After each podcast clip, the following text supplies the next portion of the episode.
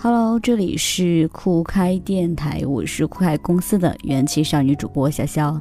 这里有一件非常让人激动人心的事情，我忍不住要提前告诉你。就是在六月十四日到七月十五日，我们酷开系统的用户不仅能够在我们电视上观看火爆刺激的世界杯足球赛事，还可以在电视上参与赚酷币、赢万元现金等多轮互动。所以在世界杯期间，大家千万记得打开创维酷开电视，来拿走我们酷开准备的丰厚大礼哦。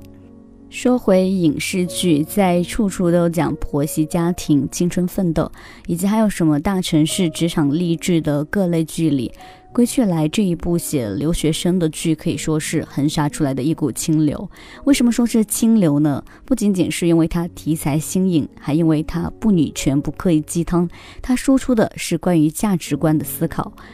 归去来聚焦的是当下年轻人成长与觉醒的现实主义题材。作为一部现代情感励志电视剧，它讲述了萧青、舒澈等人因为家庭、理想、爱情等种种原因相聚美国，并收获成长、对人生、对价值的理解，回归正确轨道的故事。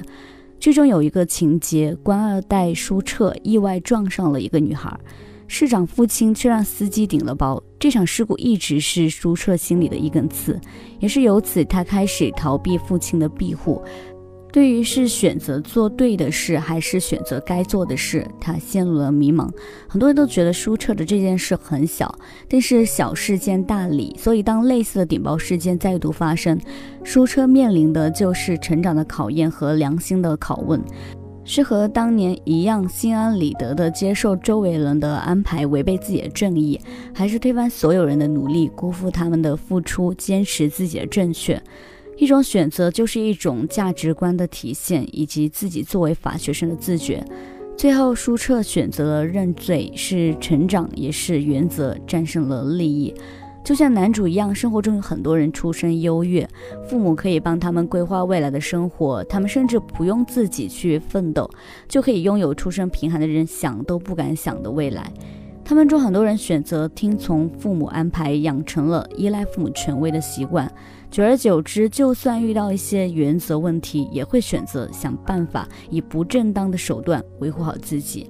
生而为人，我们到底该做对的事，还是做该做的事呢？这是导演抛给我们观众的一个问题：权力与正义，良心与私利，我们要面临太多太多的诱惑与选择。当然，这一个个的选择和诱惑，让我们一步步成长，从一个需要庇护的孩子，长成一个要有所承担的成年人。在剧中最容易让人产生共鸣的，应该就是唐嫣饰演的女主萧青了。萧青这个人设在剧中的定位表现还是很准确的。在这部剧里，唐嫣不再是一个傻白甜，一个能身负家中期望、只身去美国留学的学生，怎么可能是傻白甜呢？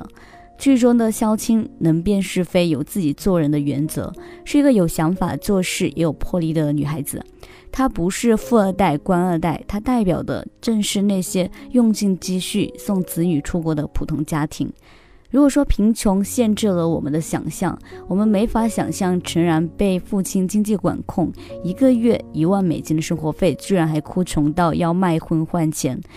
也没法想象舒澈一个交通违章，却能引得律师助理为他的庭审忙得团团转。这些是我们大多数人都无法想象和触碰到的世界，只有萧青的世界对于我们来说才像是真实的。在出租车上，他用好奇的眼光打量着美国的灯火辉煌，从室友那里买了一碗泡面，把汤都喝光。跟父母视频，从来都是报喜不报忧，这些种种都足以让离家在外打拼的人产生共鸣。真的不是每个留学生都是有钱有背景的人，更多还是那些为了学费在异国他乡半工半读，为了更好的未来在学校挑灯夜战读书的普通学生。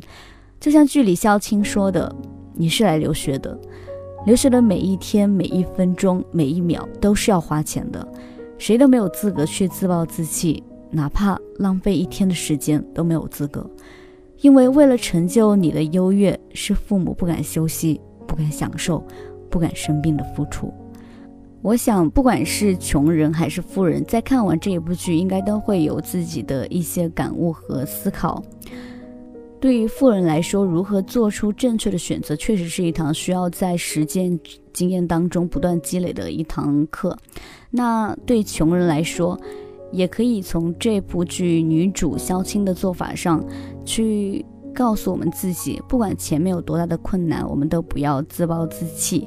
只要努力了。肯定还是会有收获的。